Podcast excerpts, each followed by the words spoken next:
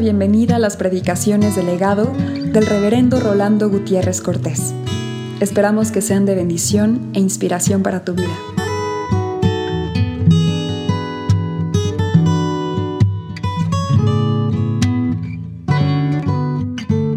Lucas 23. Levantándose entonces toda la muchedumbre de ellos, llevaron a Jesús a Pilato y comenzaron a acusarle, diciendo, a este hemos hallado que pervierte a la nación y que prohíbe dar tributo a César, diciendo que él mismo es el Cristo, un rey. Entonces Pilato le preguntó diciendo, ¿eres tú el rey de los judíos? Y respondiéndole él, dijo, tú lo dices. Y Pilato dijo a los principales sacerdotes y a la gente, ningún delito hallo en este hombre. Pero ellos porfiaban diciendo, alborota al pueblo, enseñando por toda Judea, comenzando desde Galilea hasta aquí. Entonces Pilato, oyendo decir Galilea, preguntó si el hombre era Galileo. Y al saber que era de la jurisdicción de Herodes, le remitió a Herodes, que en aquellos días también estaba en Jerusalén.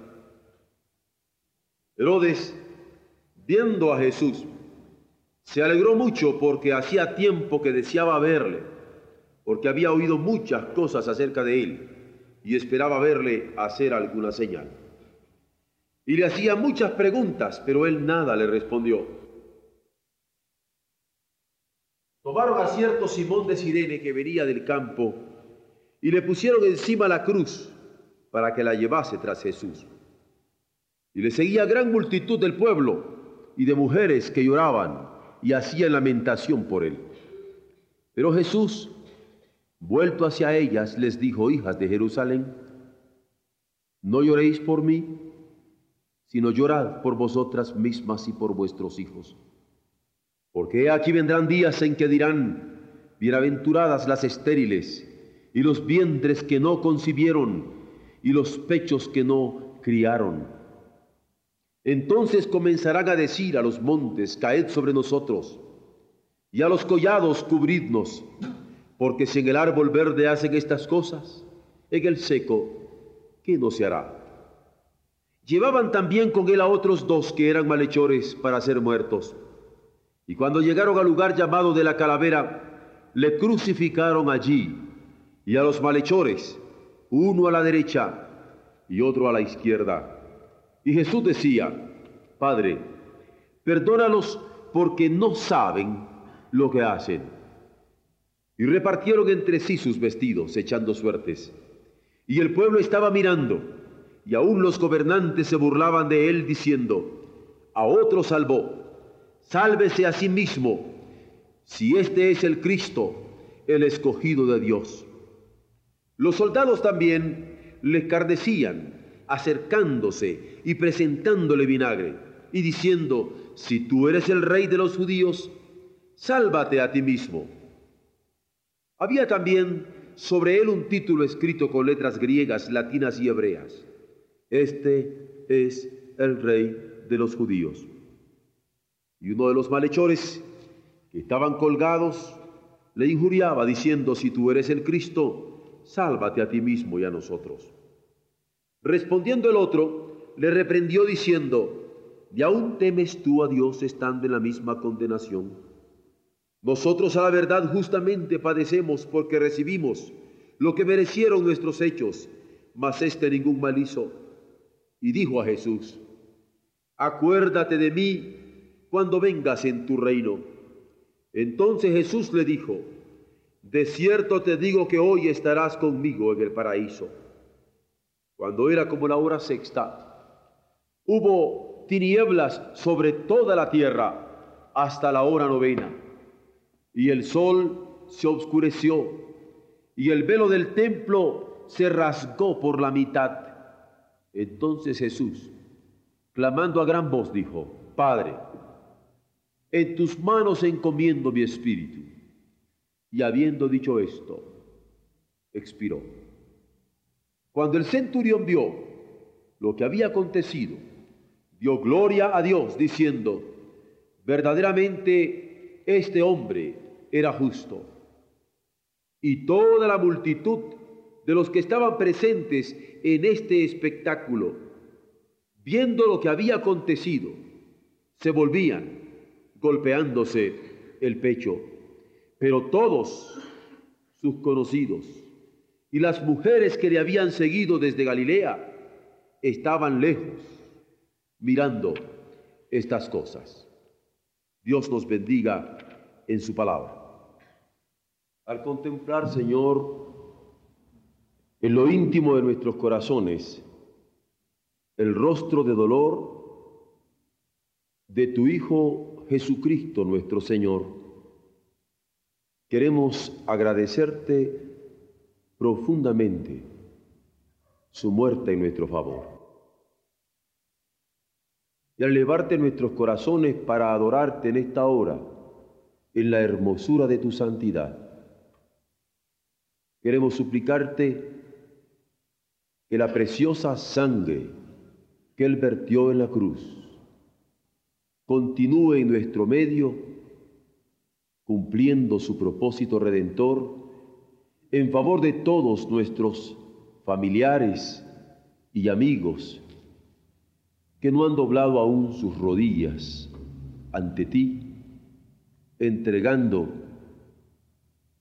completamente sus voluntades para que tú cumplas en cada uno de ellos el designio con que nos creaste. Y permítenos en estos momentos, con nuestros corazones contritos y humillados, confesarte nuestros pecados, invocar tu presencia sanadora en los méritos de nuestro Señor. Amén. Lo que ve Jesús cuando está crucificado es una turba que con odio estaba persiguiéndole, le habían llevado hasta el Calvario y habían concluido con colgarle de aquel madero. Ve también que sus discípulos no estaban con él. Tan solo hay uno, Juan, que se encuentra muy cerca de su madre, que adolorida llora al pie de la cruz. Aquella vista es una vista que, por razones de cansancio físico, es fácil darnos cuenta que estaba turbada. El hecho de tener sudor sobre su frente y no solamente sudor, sino también sangre que vertía de ella porque una corona de espinas había sido puesta, hace que su mirada sea incluso más confusa. Pero lo que ve, lo que logra ver, es aquella confusión en medio de la turba. Sus oídos también oyen aquellas vociferaciones de las cuales estaban haciendo lenguas, con comentarios soeces, ofensivos, llenos de injuria en contra suya sin tener él ninguna culpa. Y en medio de aquellos comentarios tan solo puede darse cuenta, acaso alguna vez, del gemido de su madre, del sollozo de ella, que se encuentra en medio de quienes le estaban crucificando lo que su nariz puede oler. Es una tierra seca de Palestina. Es a la sudorosa multitud que le rodea.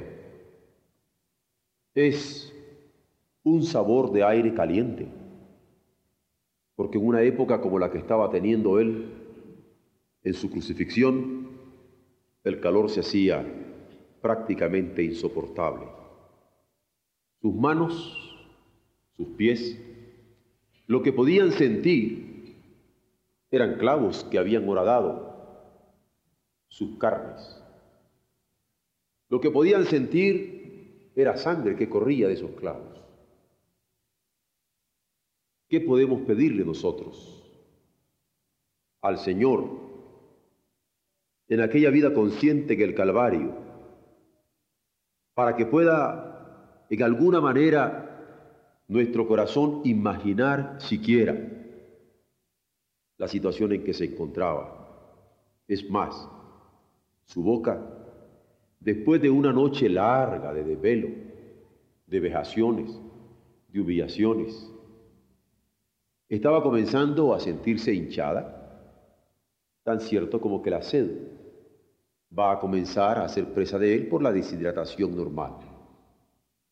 Todos sus sentidos estaban siendo afectados, pero su mente se mantiene clara hay un pensamiento sobre todos los que le rodean, poniendo en orden la situación en que estaba. Por eso es capaz de comprender que no comprendían lo que estaban haciendo.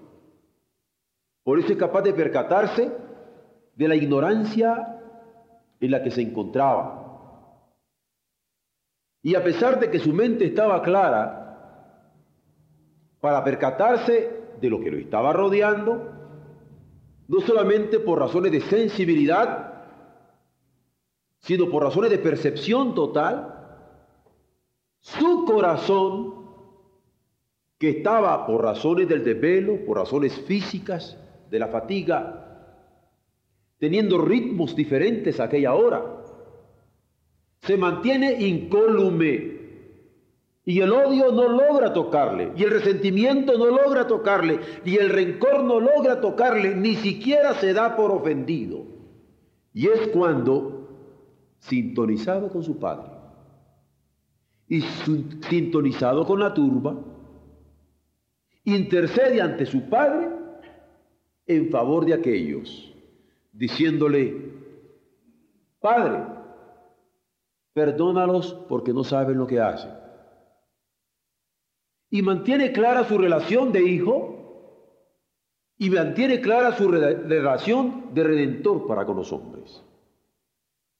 Y al mantener clara su relación de hijo, ora, elevando en plegaria profunda su corazón hasta el Padre, pero ora no en favor de sí mismo, porque en realidad todo lo que sentía y todo lo que percibía y todo lo que pensaba se vuelca en una oración de intercesión en favor de aquellos que lo estaban matando. En esta hora, cuando nosotros nos acercamos una vez más, después de 20 siglos, aquel drama del Calvario, nos acercamos con una posibilidad de inconsciencia, de no percatarnos de lo que Jesús está sufriendo, de no percatarnos de lo que sus ojos ven en nosotros, de no percatarnos de lo que sus oídos oyen de nosotros, de no percatarnos de lo que sus manos y sus pies sufren por nosotros de no percatarnos de lo que está oliendo y percibiendo del ambiente con que nosotros estamos rodeándole, de no percatarnos de que su boca continúa sedienta y fatigada. Por eso, cuando en una participación espiritual cada Viernes Santo nos reunimos como congregación de redimidos para que en memoria de su muerte, cada uno de nosotros, en tanto que miembros de su cuerpo, reavivemos nuestra gratitud por su muerte, venimos para escuchar de sus propios labios una palabra que no merecemos una oración de la cual no somos dignos. Pero venimos para escuchar esa palabra y para recibir el beneficio de esa oración en nuestro favor. De tal manera que podamos recordar que la razón por la cual nos encontramos ahora con esta oportunidad de revivir su muerte en nuestra propia vida es porque Él dijo, Padre, perdónanos porque no saben lo que hacen. De manera que no venimos solamente a recordar aquella muerte y aquella oración que en favor de aquellos que lo crucificaron pudo haber dicho nuestro Señor en la cruz, sino que venimos para revivir esa muerte, para remover nuestras situaciones de indignidad, para escuchar esa plegaria y para cobijarnos en ese manto de gracia y sentir que es por nosotros que Jesús en el Calvario eleva una nueva vez su voz para decir al Señor, Padre, perdónalos, porque no saben lo que hacen.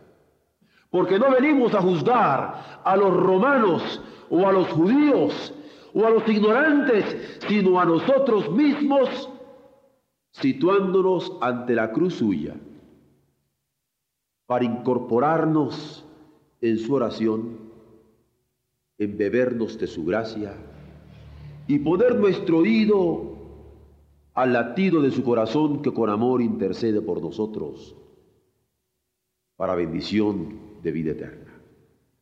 Él permita que estos momentos sean de conciencia de parte nuestra y nos sintamos miembros de su cuerpo, de su carne y de sus huesos. Amén. Si auscultamos con nuestro oído de fe el corazón de Jesús, sintiéndonos como parte de una turba que quizá nunca lo ha comprendido totalmente,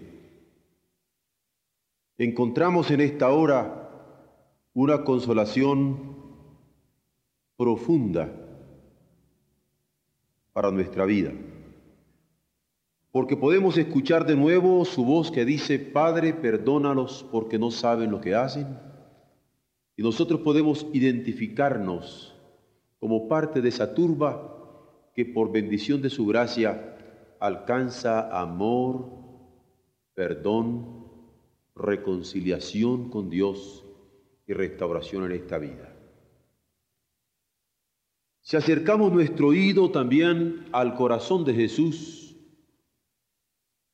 porque nos sentimos tan indignos como se pudo haber sentido aquel ladrón que cerca de él va a decirle, acuérdate de mí cuando vinieres en tu reino, nos vamos a encontrar de nuevo con palabras de profunda consolación, porque él va a emitir de nuevo su desierto, te digo, que hoy estará conmigo en el paraíso y podremos identificarnos y sentirnos envueltos en su gracia, cobijados en su amor, atraídos por él recibiendo no solamente una palabra de perdón dicha para todos, ciertamente eficaz, sino una palabra de promesa y de seguridad al ofrecernos el paraíso. Y cuando Él ofrece, es porque puede dárnoslo.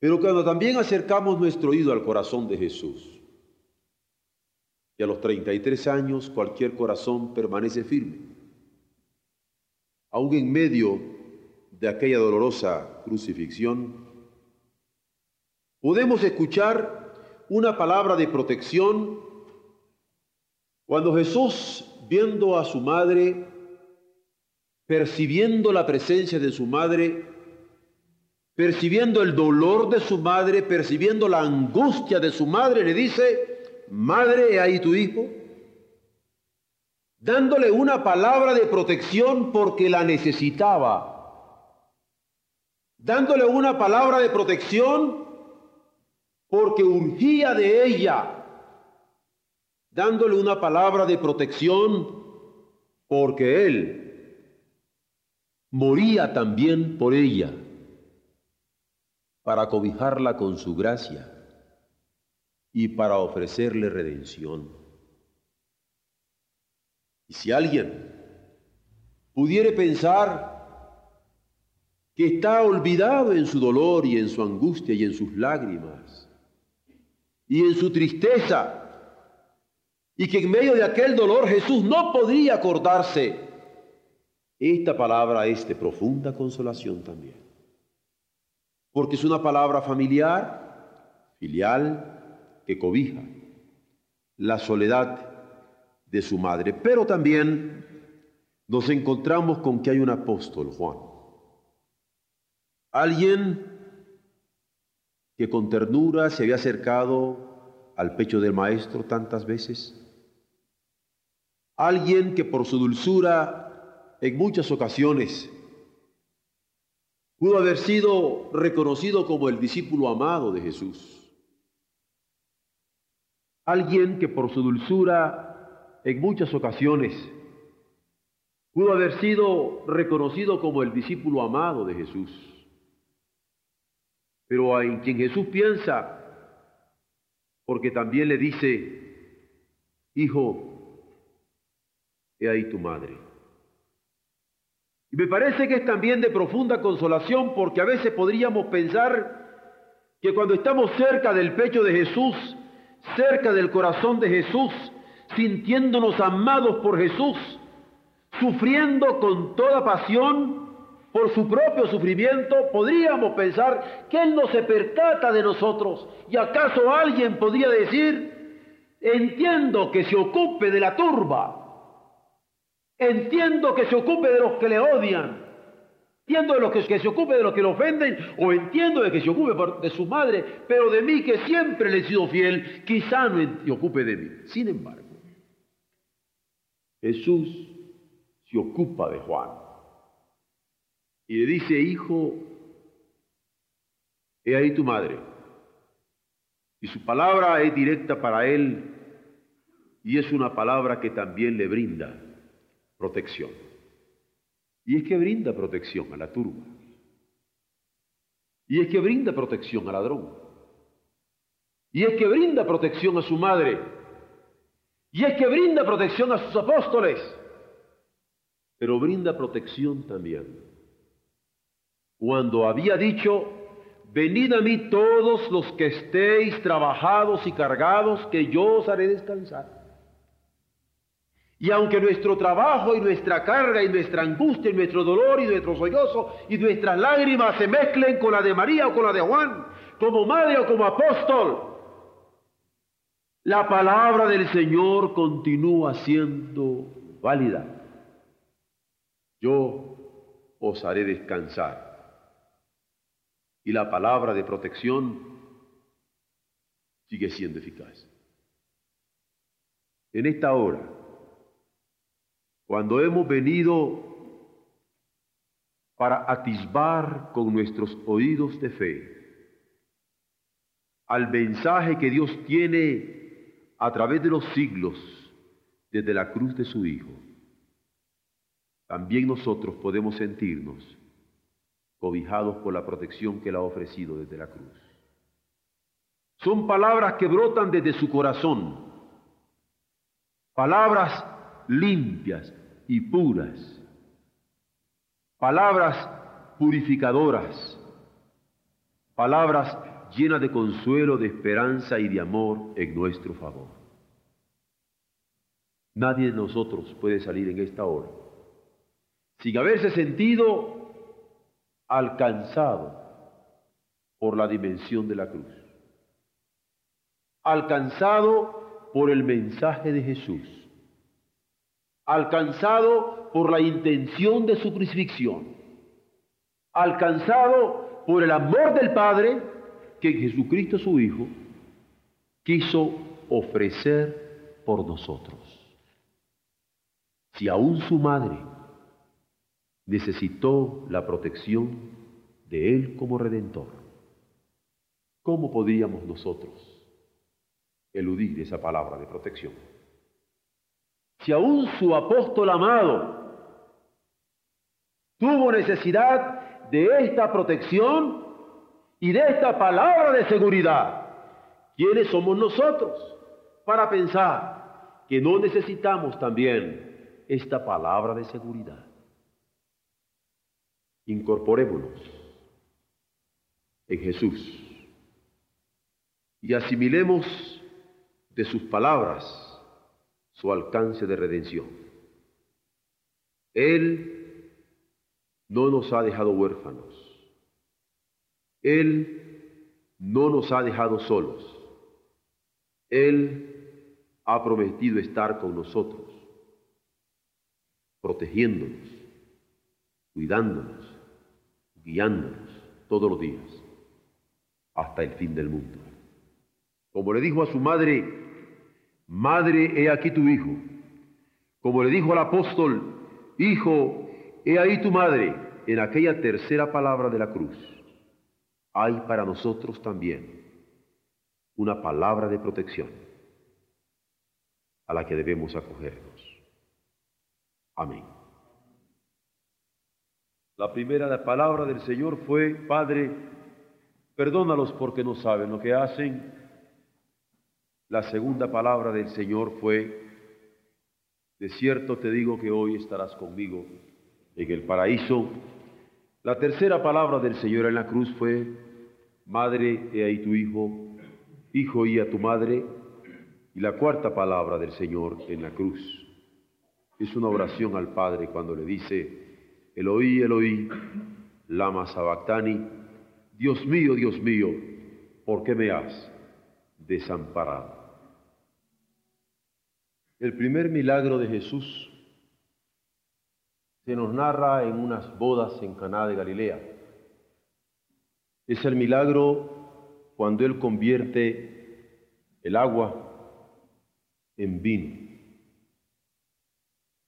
Y es un milagro en donde se nos hace ver de que él no venía sino a transformar radicalmente la situación del mundo. Y se nos presenta en esta transformación como el Jesús que vería para cumplir con un ministerio de redención de parte del Padre. También el mismo Evangelio de Juan nos narra que en otra ocasión se encuentra Jesús con sed se acerca al pozo de Jacob, se encuentra con una samaritana y al pedirle de beber, ella le responde diciéndole, ¿por qué tú me pides a mí de beber, siendo yo samaritana? Pero él le contesta diciéndole, si, supieras quién es el que te pide de beber, tú pedirías de él y él te daría agua viva porque Él venía a transformar la situación de los hombres, de vidas estériles y sin sentido, en vidas fructíferas y con sentido.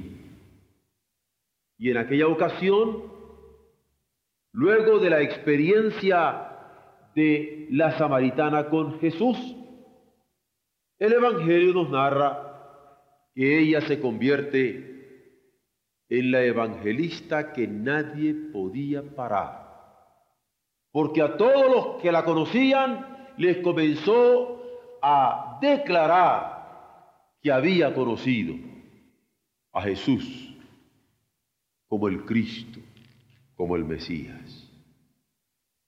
Posteriormente,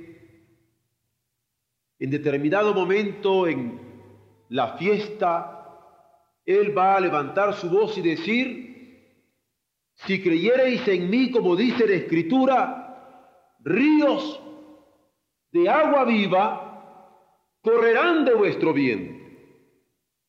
Porque de la sequedad de aquellas vidas, Él podría convertir a los hombres en fuentes de ríos de agua viva. Y así lo declara y así lo deja asentar.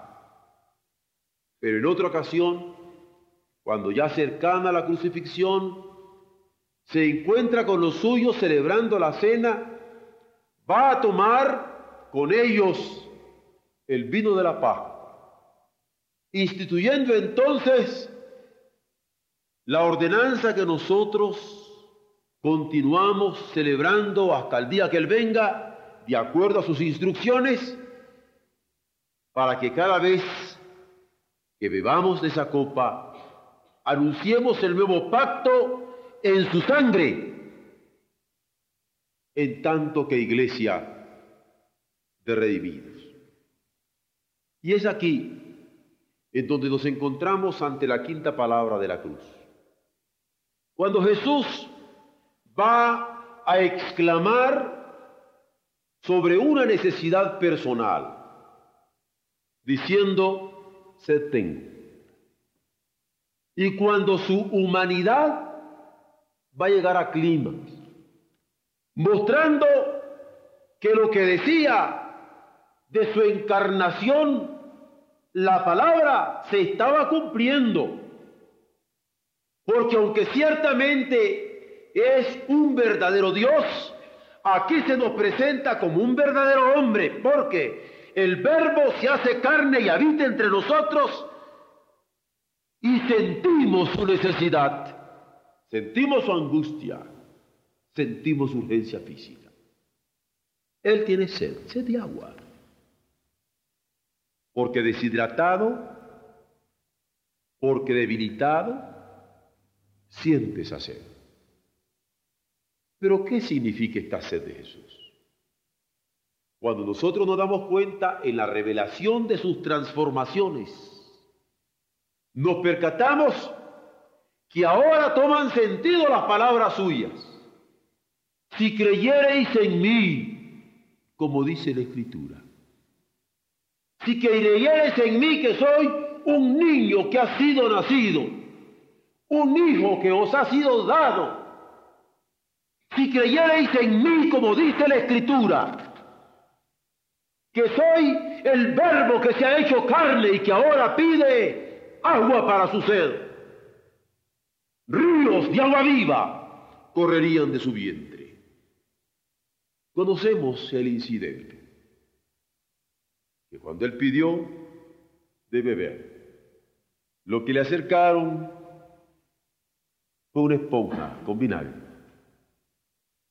Y conocemos el choque que esto causa.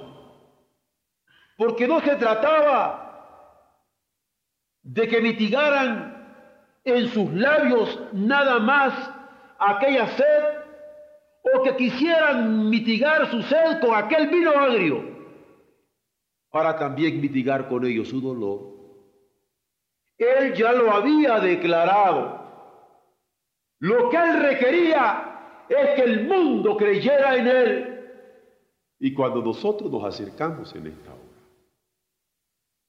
y queremos atisbar con nuestro oído de fe la hondura de la palabra de Cristo para ver qué nos dice a nosotros, la palabra resuene en la entraña de nuestra vida. Si creyereis en mí, como dice la Escritura, entenderías qué quiero decir cuando digo, sed tengo, porque ciertamente tengo sed. Pero si creyereis en mí, como dice la Escritura, ríos de agua viva correrán de vuestro vientre. Y al creer, podríamos darnos a nosotros mismos como gotas de agua para calmar su sed. Y darnos cuenta que el milagro que se opera de transformación en la samaritana también se puede operar en nosotros. Si entendiéramos que el que nos pide agua nos va a dar agua viva y agua de vida, podríamos entenderlo. ¿Por qué? Porque podíamos tomar en nosotros la palabra de dar el Evangelio como ríos de agua viva para poder decir al mundo, venid, bebed, sin dinero y sin precio, vino y leche, venid, tomad y bebed. Si algo hemos de llevarnos dentro del corazón de parte de Jesús como mensaje para nuestra vida como iglesia, es haber podido ser transformados por su palabra ahora en gotas de agua viva, que formando esta corriente de agua limpia en medio del mundo, pueda meterse en él sin temor a contaminarse y con el ministerio de purificar y limpiar con la palabra del Evangelio. La quinta palabra es ser tengo. Pero la revelación suya es que si creemos en Él, como dice la Escritura, no nos saldremos lamentando porque no hubo agua para darle, sino gozándonos porque nuestra pequeña gotita puede transformarla en un río de agua viva en este mundo en donde estamos llamados a anunciar su redención. Amén. Jesús, verdadero Dios y verdadero hombre. El apóstol Juan lo declara. Él es el verdadero Dios y la vida eterna. El mismo que había señalado diciendo, He aquí el Cordero de Dios que quita el pecado del mundo. Pero también el que nos había mostrado que Jesús es el verdadero hombre. Porque como Cordero de Dios venía a quitar los pecados del mundo, ya que sin derramamiento de sangre no hay remisión de pecados. Y Jesús derrama su sangre para perdón de nuestros pecados. Y es en virtud de esa sangre que se nos acredita ahora a ser portadores del Evangelio de su gracia. Es en virtud de esa sangre que se nos acredita, que se nos justifica por medio de la fe, porque justificados pues por la fe es que tenemos paz para con Dios por medio de nuestro Señor Jesucristo y ahora podemos dar el Evangelio de la reconciliación. Esto es lo que nosotros tenemos de gozo cuando alabamos a Dios al recordar a nuestro Señor Jesucristo diciéndole, Padre, en tus manos encomiendo mi espíritu. Cuando le recordamos diciendo la séptima palabra de la cruz, porque con Él nosotros hemos sido acreditados como redimidos para dar la palabra de salvación al mundo. Él nos permita que podamos ser dignos embajadores de su gracia, porque lo tenemos como Rey y como Señor de nuestras vidas, como iglesia de redimidos. Amén. Despídenos cobijados con el perdón de tu gracia, Señor. Confiados en la herencia inmarcesible que hemos recibido por la sangre de la cruz, en una patria eterna y bienaventurada, en donde tu Hijo ha ido a preparar lugar para nosotros. Seguros en la protección que tú nos das, sabiendo que bajo tus alas estamos seguros, y escudo y adarga nos es tu verdad confiados en la intercesión eficiente de tu Hijo ante ti en favor nuestro, pero comprometidos a ser dignos portadores de tu palabra en medio de este mundo como corrientes de aguas vivas en virtud del Espíritu Santo con que tú has querido sellar nuestras vidas desde el día de la redención. Despídenos, Señor, en esta hora sabiendo que todo fue pagado ya, que nada debemos nosotros,